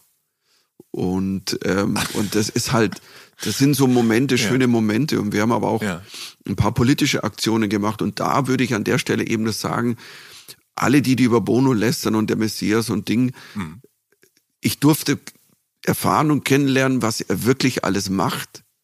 Und ähm, das muss der nicht. Mhm. Also der macht so viele Dinge hinter den Kulissen, das kriegen die Leute einfach da draußen nicht mit. Mhm. Und der hat wirklich so viele Dinge bewegt und ähm, auch mit Leuten, mit Bob Geldorf zum Beispiel. Wir haben politische Aktionen gemacht. Es gibt eine Organisation One.org, die auch in Berlin mhm. ein, ein, ein Headquarter haben und ähm, die machen großartige politische Lobbyarbeit gegen Armut, für die Menschen, weißt du, so ähm, ähm, support die anderen Länder, wenn jetzt auch zum Beispiel in der Pandemie, dass der Impfstoff auch in die armen Länder kommt, solche mhm. Dinge. Also es sind so diese, diese Basics, wofür du dann hier wieder wahnsinnig beschimpft wirst. Mhm. Weißt du, so, das haben, das haben wir 2020 schon gemacht oder nee, das war dann letzt, das war die Gavi-Impfallianz und dann kam 21 ganz früh schon, hey, jetzt kommt dann irgendwann impfen, hey, bitte auch die anderen Länder, weil wir können nur die ganze Welt. Mhm. Und was ist passiert? Genau das ist passiert. Irgendwann kam von Südafrika dann auf uns wieder der und und also ja hätten wir doch, weißt du so. Und da passiert so viel hinter den Kulissen und ich habe, ich meine da politische Aktionen mitmachen dürfen oder dann auch, weißt du so so so ein Konzert damals ähm, gegen den G8-Gipfel, wo wir in Heiligendamm mhm. standen. Ja. Also in Rostock 80.000 Menschen ich bin auch immer der einzige Comedian ja. gewesen, der da war. Bei ja. Live Earth 2000, was war das, sieben. Ich, ich habe ja dieses Live Aid, das Jubiläumskonzert mit mhm. moderiert da, also am Friedensengel. Was, und das sind so Dinge, die einen einfach flashen wird. Da ist wirklich was gegangen und ihr könnt es ja nicht mögen, dann sagt es gefällt mir nicht. Aber wenn ihr keine Ahnung habt, warum wird immer abgelästert? Und, und, aber Bono tatsächlich weiß, es kommt dann in, er ist so ein humorvoller, äh, humorvoller, toller Mensch und, ähm, der auch, also, der hat mich mal in London besucht beim Auftritt. Also ich habe halt eben mhm. klein Theater gespielt, da ist ja dann eher so die 120er, 150er Fraktion und da habe ich so ein so Theater Run gemacht, zwei Wochen und dann und wir hatten uns in Berlin getroffen wegen einer Politgeschichte und dann sage ich, ich spiele in, in London. So jetzt, kommst du vorbei? Ja, vielleicht. Und dann tatsächlich zwei Tage vorher rief er an, ja, kommen. Cool. Ein paar Freunde dabei und ja. dann kommt er halt mit ein paar Freunden. Ja. Das ist es dann auch. Da kommt nicht ein Tross von eine Entourage, eine Entourage und mhm. und und noch eine Kutsche fährt vor und und und ja und ich habe ihn zum Lachen gebracht und er hat uns gezeigt, wo man in London hingeht, wenn, wenn man gut feiern will. Ja. Das ist alles gut. Das freut mich. Ähm, lass uns noch mal ganz kurz ein Stück zurückreisen. Du beginnst Mitte, Ende der 80er nach dem Abi in München zu studieren, und zwar Politologie und Amerikanistik. Und äh, zur gleichen Zeit beginnst du ja auch als Liedermacher mit so einer Vorliebe für Clownerei la Jerry Lewis, würde ich vielleicht behaupten, zum Teil auch, äh, zumindest als amerikanisches Vorbild wenn jetzt nicht gerade der Karl Valentin und Co. Vorbilder waren? Naja, Jerry Lewis ist, glaube ich, ein, ein, ein Allzeit in dem Sinn nicht Vorbilder oder Inspirationsquelle, nenne ich es mehr, weil Jerry Lewis hat mich halt auch schon lachen gemacht, mhm. als ich ein kleiner Bub war. Ja, ja. Wo ich noch gar nicht wusste, um was gehen die Filme denn. Ich fand es einfach ja. geil, lustig. Und, und seine Mimik und die Körpersprache ist auf mich übergegangen. Also ich kann das. Darauf habe ich das nämlich bezogen, auf die Fotos im Booklet deiner ersten Platte, und zwar mit Michael Mittermeier und die Wahnsinnlichen. Die erscheinen 1990, Das Album heißt Wahnsinnig. Da sind zehn Stücke drauf und du hast die Musik und die Texte geschrieben, singst und spielst Akustikgitarre. Wie blickst du da heute drauf auf die Platte? Du, ich blick auf die Platte, die ist jetzt nicht wirklich so dolle gealtert. Also wenn du das heute hörst, dann fällst du. Hast du reingehört? Äh, ich konnte es nicht hören, ich habe es nicht gefunden. Ich wollte in einen Song reinhören, um äh, abzuklappern, ob äh, was ich davon halten darf. Es, es gibt, gibt ja, es, ja, es gibt einen Song, den man leider gar nicht nennen darf, ja. aber das war damals tatsächlich, das war eigentlich war es ein Politsong in einem anderen Gewand. Mhm und und und ähm, also ich kann ja den Titel, sag den ich, Titel. Ich sag den Titel, also der Titel war ich möchte ein Negerbaby haben. Also ich möchte ein Negerbaby haben. Der Negerbaby Blues. Äh, so Negerbaby Blues, genau. Ja, genau. Und und das war das war das war der Catchphrase. Mhm. Und und ich möchte kein Bayern, kein Preisen, kein Schwamm, ich möchte ein Negerbaby haben und es war ich habe damals dieses Lied geschrieben, das war aus tatsächlicher Weise, weil ich, ich bin immer zwischen Polit und, mhm. und auch lustigen Blödeleien quasi rumgesprungen. Ja. Und ich wollte, und für, das war so ein Lied, das habe ich gesungen, das muss im Verbund, wenn man das gehört hat, im Live-Programm, ich habe davor eine Nummer gespielt, da habe ich einen Skinhead gespielt. Ich habe mir eine Klatze aufgesetzt, mhm so eine ganz schlechte Faschingsklatze. Ja. Und dann habe ich einen Skinhead gespielt, der vorm Spiegel steht und sich gerade fertig macht, weil er jetzt geht jetzt Ausländer klatschen. Mhm. Ähm, aber äh, das Lokalfernsehen ist da und man muss gut aussehen und man muss ja auch so, also man macht jetzt Show, ja. man macht Reality-Show fürs Fernsehen, weil das war damals, als dann so die, ähm, das, die ersten so Bilder auf meinem Fernsehen mhm. auftauchten, dachte mir so, äh, Moment mal, also äh, und und und in dem Verbund war es tatsächlich auf eine Art und Weise fast ein politischer Song, aber ja, die Wortwahl sage ich heute ja. natürlich sorry. Ja. Ich würde natürlich es nie nie wieder ein Lied so nennen, weil wenn sich da jemand natürlich ähm, es es ist ein Schimpfwort und wir sind damals mit Worten noch anders umgegangen. Damals war eher so, ja, das es hat keiner bös gemeint, aber äh, definitiv, und das meine ich auch ohne irgendeine Ironie und ohne, ich darf nichts sagen, ähm, zu Recht benutzt man das Wort heute nicht mehr. Mhm. Und ähm, es war mein größter Hit damals, ähm, den ich aber nie irgendwo je vorspielen könnte. Ja. Und aber ich habe das Lied einmal beim Fernsehen gespielt. Ja. Boah, stimmt. Weißt du was, bei einer Sendung mit Mike Krüger, die hieß Hasste Töne. Das muss boah, das ist, das muss irgendwie wirklich 90, 91. Ja. Da gab es eine Sendung, ähm, Mike Krüger hat das moderiert und die haben Straßenkünstler auftreten lassen. Und da ich ja auch auf Fußgängerzonen gesungen habe, mhm. zum Teil, habe ich da das Lied gespielt und kein Mensch hat auch nur ein. Wort verstanden und es war Totenstille ja. im Raum und ich bin halt dann gegangen. So. Und ähm, aber wenn ich, aber das Ding ist so, ich habe mit Leidenschaft die Songs gemacht, die ich gemacht habe, da so Ende 80er, Anfang der 90er.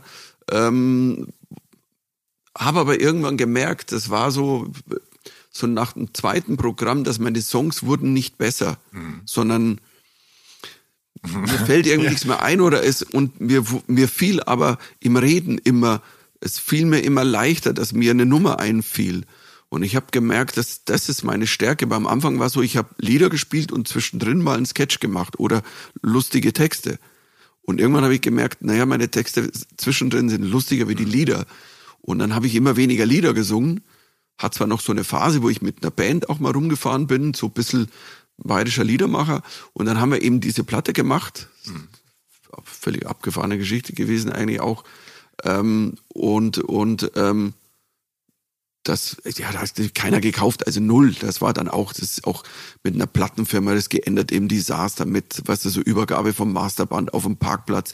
Mein Vater war mein Bodyguard, weil die mich komplett beschissen haben und irgendwie, und die sind dann, die haben noch mehr Leute beschissen und dann sind, einer von denen war dann, also sehr vor Gericht, würde ich mal nennen. Und es ist mal meine erste Erfahrung, also, oh geil, das sind Plattenfirmen. Ich, ich bin raus, Freunde. Und, und, ähm, und aber ich bin, ich bin stolz drauf. Ich bin keiner, der sich was von früher anhört und sagt, äh, Mann, so einen Scheiß mhm. habe ich früher gemacht, sondern ich höre das an und ich versuche den Spirit zu spüren. Mhm. Wenn ich, es gibt von meinem ersten, also Tourauftritte von 87 von dem Programm, gibt's Videoausschnitte. Ich glaube, auf meiner Jubiläumsbox Mittermeier 20 Jahre haben wir die sogar ein paar drauf. Mhm. da sehe ich mich als jemand, der mit Leidenschaft da oben auf der Bühne brennt und macht. Mhm. Und das mache ich heute noch. Mhm. Und äh, solange ich das tue, ist auch okay. Das muss ich jetzt heute nicht mehr gut und lustig finden, weil die Zeiten ändern sich. Ich habe mich auch geändert und das ist ja auch gut so.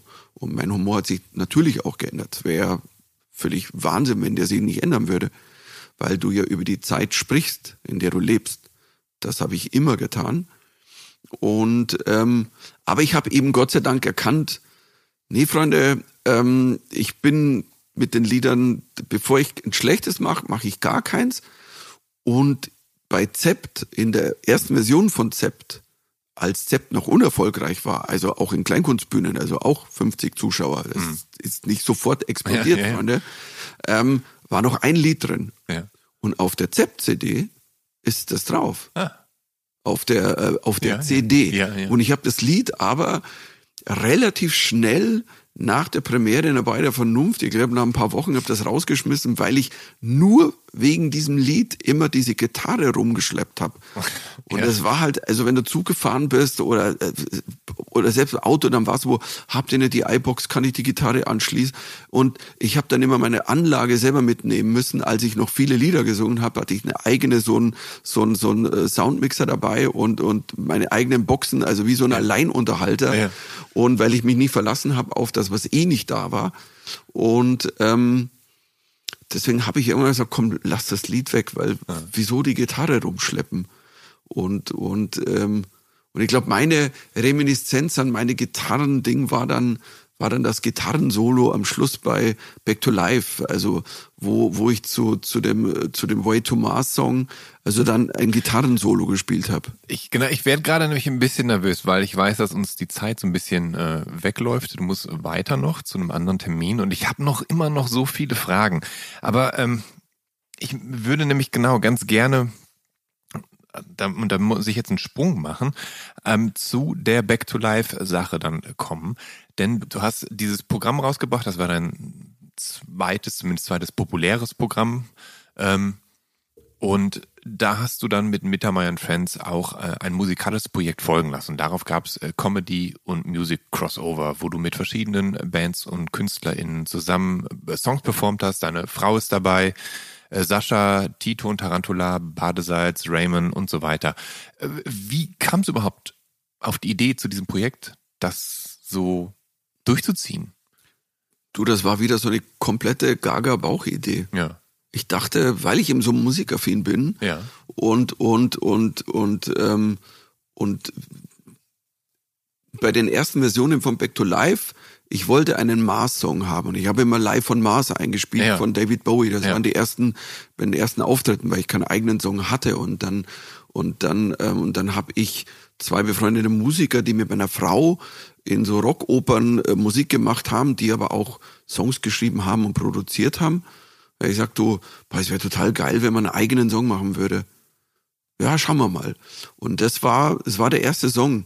Und der war so geil, Way to Mars, denn dann später meine Frau zusammen mit Xavier Naidoo gesungen ja. hat. Ähm, und was für ein, ist wirklich ein großartiger Song heute noch. Jetzt ist halt schwierig, den einzuspielen. Er ist halt irgendwie, ja, ist halt, er ist halt nicht mehr unter uns. Ja. Und, ähm, oder auf dieser Welt, ja. das muss man mal so sehen. Ja. Und, ähm, aber der Song hat dann irgendwie, und dann hatte ich irgendwann die Gaga-Idee, was wäre denn, wenn ich so, jetzt das Programm nehme, ich nehme mir Themen aus dem Programm und dann frage Musiker, hast du Bock mit mir da einen Song drüber zu machen? Mhm. Und die erste Idee nach Way to Mars war, boah, weil ich hatte so eine Kumbaya-Nummer und wäre das eine Fußgängerzone und ja. so die Inkas und alles und und dann dachte ich, boah, der wäre nicht geil mit einer Metalband jetzt Kumbaya zu machen und dann sofort, weil die Apes waren halt damals eben der Standard auch, das ist die geilste die, die waren Metal Crossover Band, ja, genau. definitiv. Und ich habe die, hab die geliebt ja. und, und dachte so, hey, wenn die Guano-Apes mit mir Kumbaya singen, da, boah, wenn Sandra das reinschmettert, dann ist, boah. Und, und dann bin ich zu denen gefahren und habe die Idee so vorgetragen und ja. hatte dann aber auch so, boah, aber wenn das geht, dann hätte ich hier und, und dann, ich weiß nicht, ich bin dann einfach, ich, ich habe ein Gefühl gehabt, pass auf, den könnte ich fragen, weil Raymond zu der Zeit, die, die, die, die, die mochte ich, weil sie, die, die waren live, waren die, waren die, waren die großartig. Die haben, das war viel mehr wie Supergirl, weißt du, so, und, und, und Sascha fand ich interessant, weil den kannte ich vorher als Musiker nicht so nur halt so die Hits, aber ähm, es gab diesen, ich brauchte einen, der einen völligen Latin Song El Burro hinschmettern kann. Und ich hatte Sascha im Kopf. Und dann war ich so, Hans, einer der Produzenten damals von der, von der Platte, ich sag, Hans, wir gehen zu Sascha aufs Konzert, weil ähm, der, der spricht irgendwas bei mir an. Mhm. und dann sind wir aufs Konzert gegangen, München im Zenit. Und das war echt geil. Klar war das nicht alles meine Musik, aber der hat als Entertainer, als wieder die, die, auch die Kids da gefordert hat, dann hat er die Blues Harp ausgepackt mhm. und hat da so Sachen gemacht. Ich war so, das finde ich geil. Ja. Und, ähm, und so habe ich die alle angequatscht und irgendwann hatte ich halt so eine wüste Truppe beieinander. Ich meine, und Tito und Tarantula. Also ja, genau. Ich meine, Tito ist ein alter LA-Punk. Ähm, der hat halt früher in einer Band namens The Plugs gespielt, Ende der 70er. Und ähm, und äh, ja, ist berühmt geworden in dem Film From Dust Till Dawn. Ja, genau, genau. Song, also und, und, und After dann, Dark. Und dann war die Band aber auch gerade in Deutschland total dicke und er hat einen deutschen Fernsehpreis gewonnen für seinen Score für den Film Schrei des Schmetterling und äh, ich also ich, ich weiß ich weiß bis heute nicht, warum der in Deutschland so groß war, aber auf jeden Fall nehme ich an, dass da dann irgendwie so eine deutsche Connection zustande kam, weil der Weißt du was, mein, mein Link, weil ich After Dark habe ich natürlich und, ja. ich, und ich habe von denen hatte auch eben eine Platte auch und dann fiel mir ein, boah, stell mir vor, die würden mit mir einen Song machen über die Zeugen Jehovas. Aber das finde ich so sowas von geil. Und dann haben wir irgendwie die Plattenfirma, hey, können wir hin, ah, der kennt den und so. Und dann habe ich die kennengelernt beim Auftritt, bin zum Auftritt gegangen und so, hello, hello. Und der ist halt, Tito ist so ein, er hat so ein großes Herz. Ja. Es ist unfassbar, so ein toller Typ. Ja und, und damals sein Leadgitarrist Pete, Pete Tanasov, ähm, großartige, also so, so eine Gitarre, die man, ja, die in der Art nicht viele gespielt haben und wir waren ich so, hey, habt ihr Bock? Ja, klar, machen wir. Hm. Und dann bin ich, bin ich nach LA geflogen und hab den da besucht im Vorort von LA irgendwo und dann saßen wir in der Garage von Tito und haben gesagt, jetzt machen wir einen Song. Okay, ja. Zeugen Jehovas. Und dann wurde es das Exercise Your Funky Little Demon. Das war der Song, also das hat man nie so mitgekriegt. Ja. Also äh, das, ich habe nicht draufgeschrieben, lustiger Zeugen Jehovas Song, weil es sollten ja Songs sein, die als Songs gut sind mhm. und nicht lustig. Ja. Und, ähm, und darauf bin ich stolz, das glaube ich haben wir geschafft. Also dass äh, die Songs, die, die, die wir da so gemacht haben, ich meine, das war ein komplettes, ich habe da eineinhalb Jahre meines Lebens bin ich, also habe ich eigentlich nicht geschlafen und bin eigentlich durch die Welt gefahren. Weißt du, den The King, der sein irischer Elvis-Sänger, ja, genau, ja, mit dem ich Smoke on the Water gemacht ja, habe, bin ich halt nach London geflogen und, und dann standen wir da. Also es, es war alles eigentlich, das könntest du heute nicht mehr machen. Mhm. Keine Chance. Also es, du kannst es auch nicht finanzieren. Also ich meine, ich habe auch meine Reisekosten und alles nie eingereicht. Also ja. verstehst, ja. auch damals hätte man es nicht finanzieren können, wenn ich gesagt hätte, pass auf, also ich kriege auch Geld dafür ja. und ich bin ja eineinhalb Jahre am Arbeiten. Wäre schön, wenn so, nee, also ich alles, was ich mache, ist mache ich und ja, und dann produzieren wir die Platte. Ich meine, das war ähm, also ähm, großartig und und Du hast mittlerweile angefangen, äh, Bücher zu schreiben. Du hast auch eben übers Vaterwerden ein Buch geschrieben. Achtung, Baby. Eben, also ne, äh, natürlich Anspielung an YouTube. Jetzt gibt's da ein neues Buch, nur noch eine Folge. Und da gibt's natürlich auch immer wieder äh, kleine Anspielungen an, an Musik. Also es geht natürlich um TV und von A bis Z eben. Und ähm, da darf natürlich auch Aktenzeichen XY ungelöst nicht fehlen. Und da erwähnst du, dass die Titelmusik 30 Jahre lang von der gleichen Bontempi-Orgel kam. Ähm, aber so, so Erkennungsmelodien und Serien und Filmthemen, die sind natürlich so eine ganz wichtige Sache für TV-Fans. Also eine meiner ersten Lieblingssongs etwa war hier der Lonesome Stuntman von Cold Sievers oder eben oh, halt ja. das Thema vom A-Team, dass man dann so mit den Sandkasten-Buddies immer so gesungen hat, wenn man mal wieder A-Team gespielt hat. Äh, welche TV-Hits haben es dir denn so angetan? Also welche, welche Musiken von Serien und Shows? Also ich glaube schon, dass es damals ganz und viele Serien hatten einfach geile Claims. Mhm. Also so wie auch als Serie, weißt du. Und und ich glaube ja, das, das Lustige ist, als ich als ich das Buch geschrieben habe, ähm, es ist ja so ein ich möchte das Alte feiern, aber das Neue auch dazu tun. Gibt ja auch beim Neuen. Ich meine, wenn ja. du Game of Thrones, du wirst, ja. egal wo du das hörst, zu welcher Tages- und Nachtzeit, du, das ist Game of Thrones. Also das ist ja auch ein Phänomen, dass es das dann do, doch wieder gibt. Mhm. Aber meine, Bonanza, jeder, dam, dam, dam, dam, Bonanza, warum auch immer das Bonanza hieß. Ja. Und ähm, wie ich im Buch geschrieben habe, die allererste Folge haben die das Lied in der ersten Aus in der Ausstrahlung hat das Heino auf Deutsch gesungen. In der ersten ja. Folge, die ausgestrahlt ja. wurde in Deutschland. Mhm. Aber ab der zweiten Folge war er weg. Ist wirklich wahr. Ja. Also, why ever? Ich meine, wir wissen warum, weil das wollte halt keiner so. Und ähm, aber das, wenn ich heute, weißt du, wenn ich so, oder du denkst an Pippi Langstrumpf, auch da, ich meine, was ist das für ein Claim? Also, hey, Pippi Langstrumpf, du kannst sofort singen, auch ja. Biene Meier, in einem Unbekannten, du bist, und, und, ähm, und einer, ich glaube, musikalisch, wo er sagt, äh, nimm die, nimm die, äh, die Winnetou-Melodien. Also die musst du nur ansummen und Leute summen mit. Du hast in dem Buch beschreibst du, äh, schreibst du auch über Biene Meier und du hast so ein bisschen jetzt so ein, äh, so ein quasi Willi-Trauma, denn äh, Jan Delay hat in den letzten zwei Biene Meier Filmen den Willi gesprochen und jetzt kannst du keine Jan Delay Konzerte mehr besuchen, ohne an den dicken Willi denken zu müssen. Ja, das wird ironisch gesagt. Ich habe hab ein positives Trauma, aber ich fand das so geil, weil ich, ich, ich mag Jan Delay total gerne. Ich liebe ja. seine Platten. Das ist einfach großartig, was der macht. Mhm. Der gibt uns halt einfach wirklich Party. Mhm. Also und und und und der sitzt im Kino und denkt, oh, jetzt muss ich in Biene Maya gehen, weißt du, Tochter ist vier, ich ja, Biene ja. Maya ja. Und dann kommt da Jan Delay und ich sag, what the heck? bitte, bitte, boah. Und, aber es ist natürlich so, ich habe den so im Kopf und natürlich habe ich dann ironisch gesagt, naja, ja. also ich war dann mal auf einem Konzert in München, wieder mal im Zenit, eine scheiß Halle, aber trotzdem. Und weißt du so, und er kommt hoch, die Leute gehen hoch und er fängt an zu singen und für einen Moment, Maja, denkst du dran? Und ähm, aber er hat das so so geil gemacht. Das ist also ist einfach das ist so ähm, das ist schön dass das zusammengeht. Sowas Neues mhm. mit du ziehst das Alte ins Neu und und ich glaube da da ist beim Fernsehen ja auch jemand dieses immer beschweren, boah, früher war es anders oder besser oder heute ist schlechter. Hey Freunde, wir haben so vielfältiges Fernsehen. Also ich meine, was ich nochmal gezeppt habe, auf, allein für das Buch, das ist ja Wahnsinn. Mhm. Du hast ja alle Streamer, Netflix-Ding, was ja für mich auch Fernsehen ist. Weil ja. Ich guck's ja auf dem Fernseher. Ja. Ich schaue ja nie Netflix auf dem iPad, wenn ich eine große Serie angucke. Ja. Oder Game of Thrones. Schau sie dir am Handy.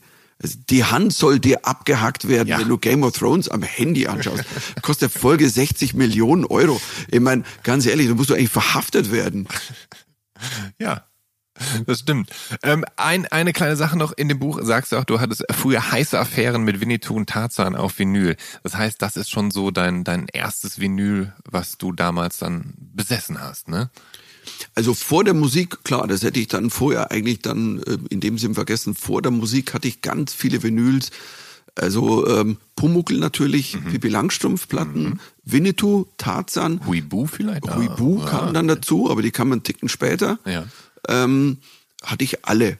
Mhm. Also leider habe ich nur noch, ich habe nur noch ein paar von diesen Platten, weil man hat mhm. dann am, an Flohmärkten ja dann getauscht und als man dann älter wurde, hat gesagt, na komm, ja, ich meine, die Tarzan-Platten, äh, was? Ah, coole Musik. Ah, eine Queen-Platte. Ja, mhm.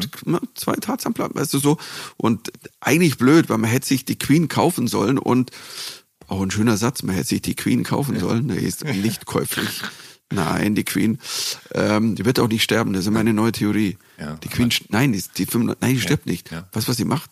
Sie heiratet. Und jetzt sind wir wieder bei der Musik. Weißt du, wen sie heiratet? Keith Richards. Weil der stirbt auch nicht. Und dann werden wir ewig regiert. Michael, ich danke dir für dieses Schlusswort. Wir müssen jetzt leider beenden. Ich hätte noch ein paar mehr Fragen gehabt, aber ich danke dir vielmals für, für äh, das Gespräch und dass du dir die Zeit genommen hast hier für den Soundtrack meines Lebens. Bleib gesund, pass auf dich auf. Ja, danke. Also beim nächsten Mal gehen wir dann die 80er und 90er an. ja, genau. So, ja, irgendwas hat man immer vergessen. Irgendwas hat man immer vergessen, kann man nichts machen. Vielleicht hängen wir einfach nochmal eine Folge dran irgendwann, treffen uns in zwei Jahren wieder. Ja, habe ich sie hier wieder im Buch, weißt du? Ja. Ich mein, Corona wird nicht weg sein. so erfahrungsgemäß? Und in diesem Sinne verabschiede ich mich. Äh, bis zur nächsten Episode. Bleibt gesund. Euer Jan Schwarzkamp.